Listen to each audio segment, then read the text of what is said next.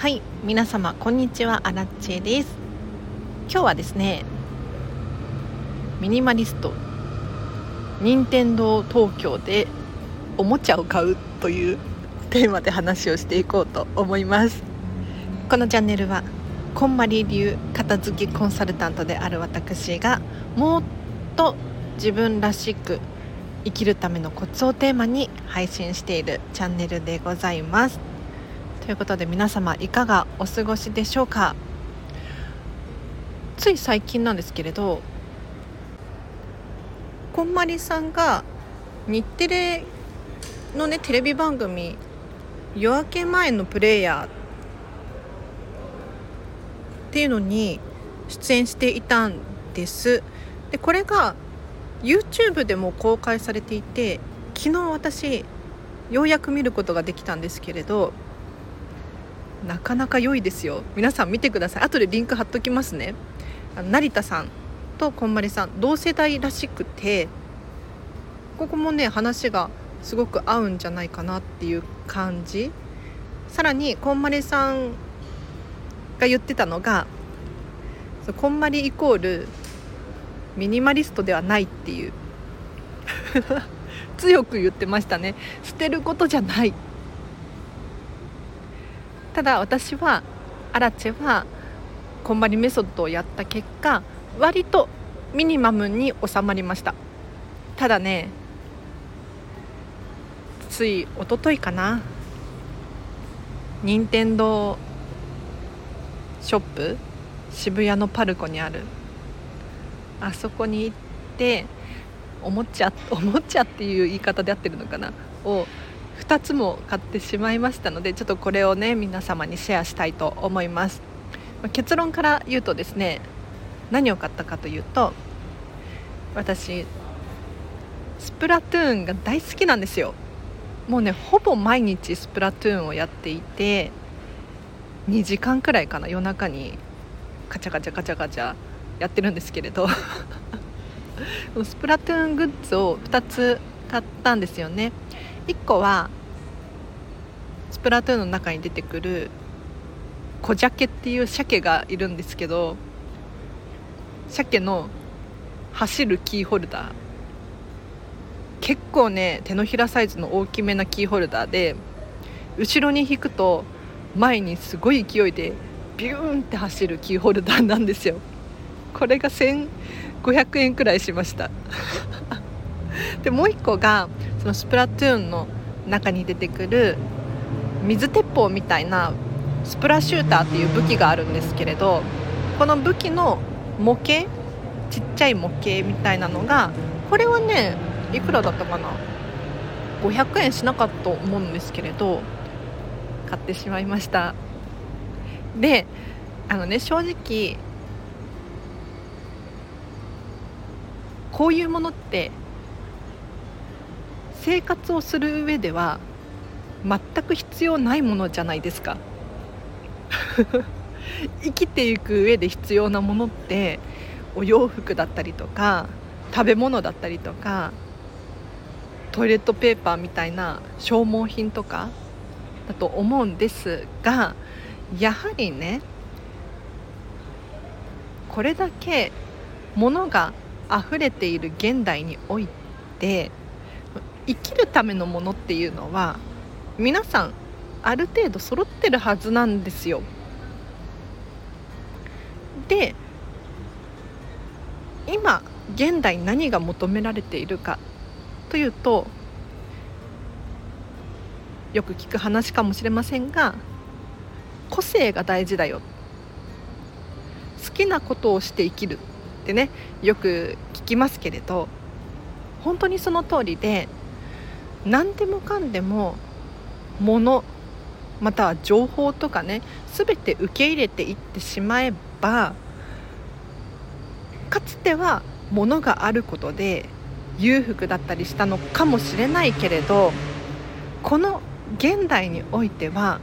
物があることによって不自由になってしまうんです。だから何が大切かというと引き算ですよ。何を受け取らないのか。自分にとって本当に大切な価値観っていうのが一体何なのか。これがお洋服や食事や消耗品に現れてくるんです。なのでお片付けってリバウンドするとかってよく聞きますよね。違うんですよ。あれなんでリバウンドしてしまうのかっていうと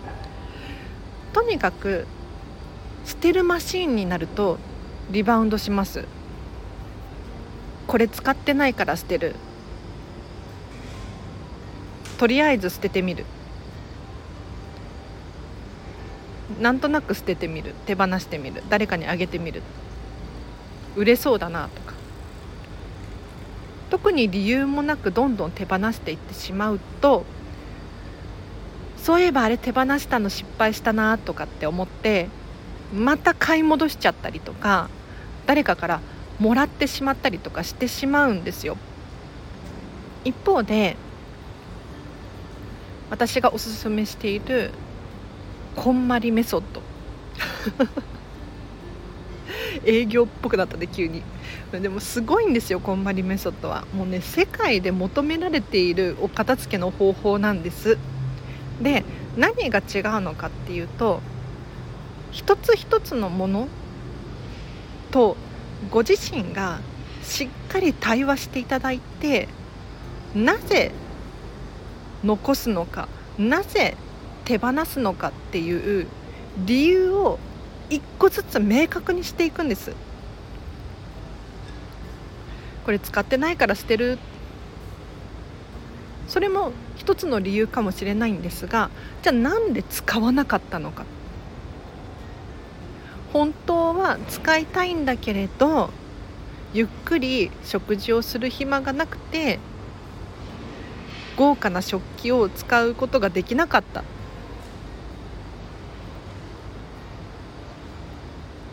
だとしたら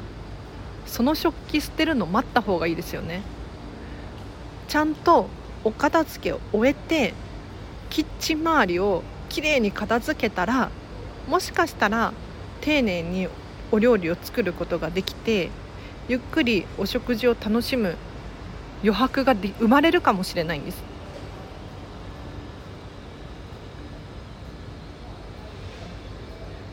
なのでもちろん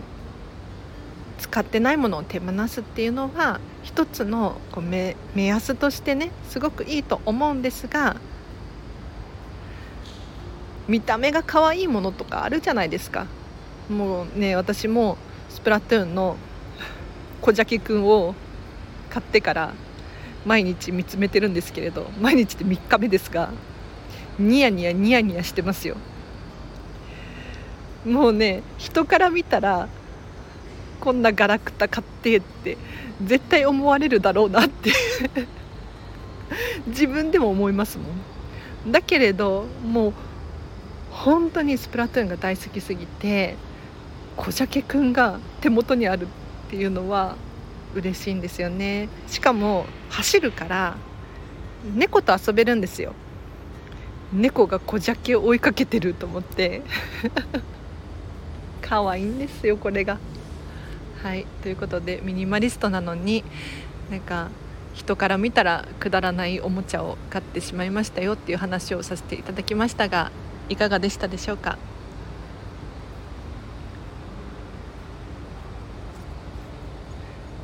いいですよね別に。うん。なんか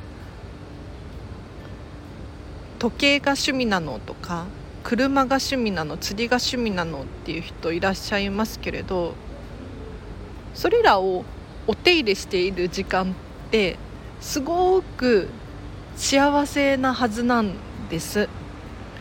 だけれどその価値観ってご本人しかわからないから人から見るとねなんかそんな高いもの買ってとかお手入れが大変で時間かかってて家族サービスができてないとか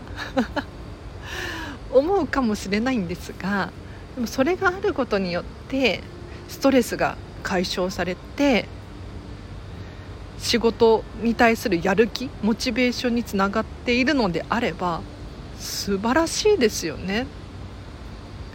私も帰ったらスプラトゥーンやるぞ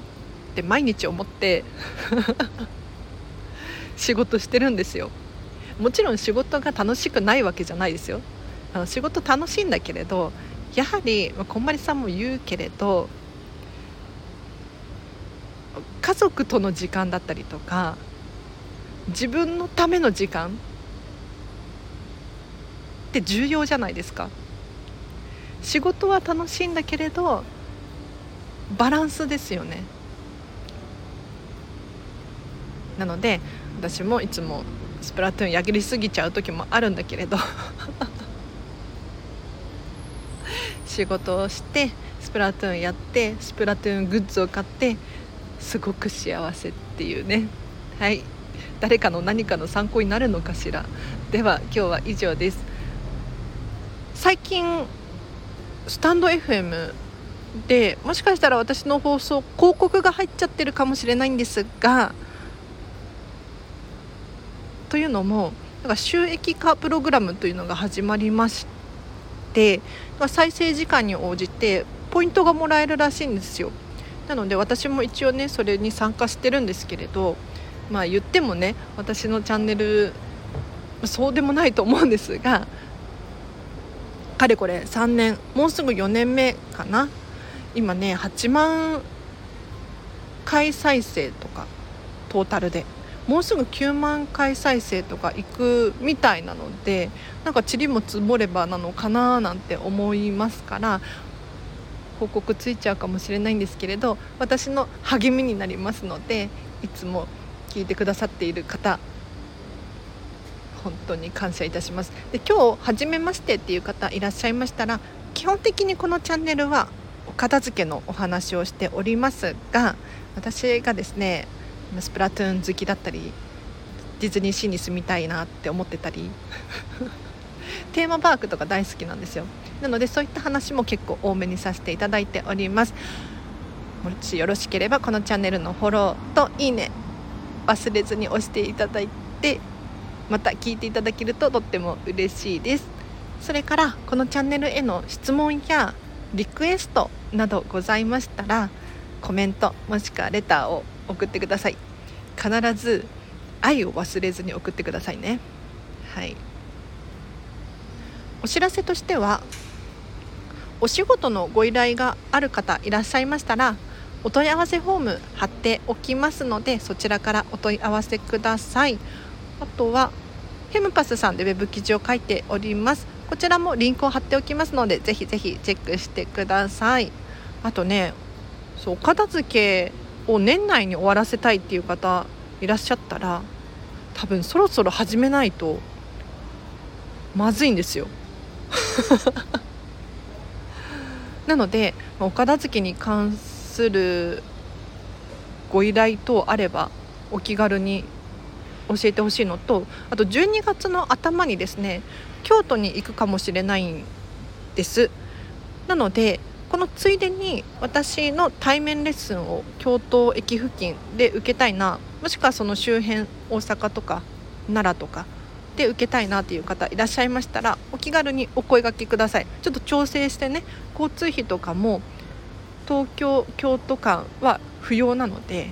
教えてください。チャンスだと思います。あとはコーチングとかもしているので私のコーチング受けてみたいまあ、特にねお片付け特化のコーチングなんですけれど、まあ、時間整えたいよとか人間関係整えたいよとかお金の整理整頓してみたいよとかそういう方いらっしゃいましたら教えてください。ではでは今日は以上です。皆様お聴きいただきありがとうございました。今日のこの後もハピネスを選んでお過ごしください。あらでした。バイバーイ。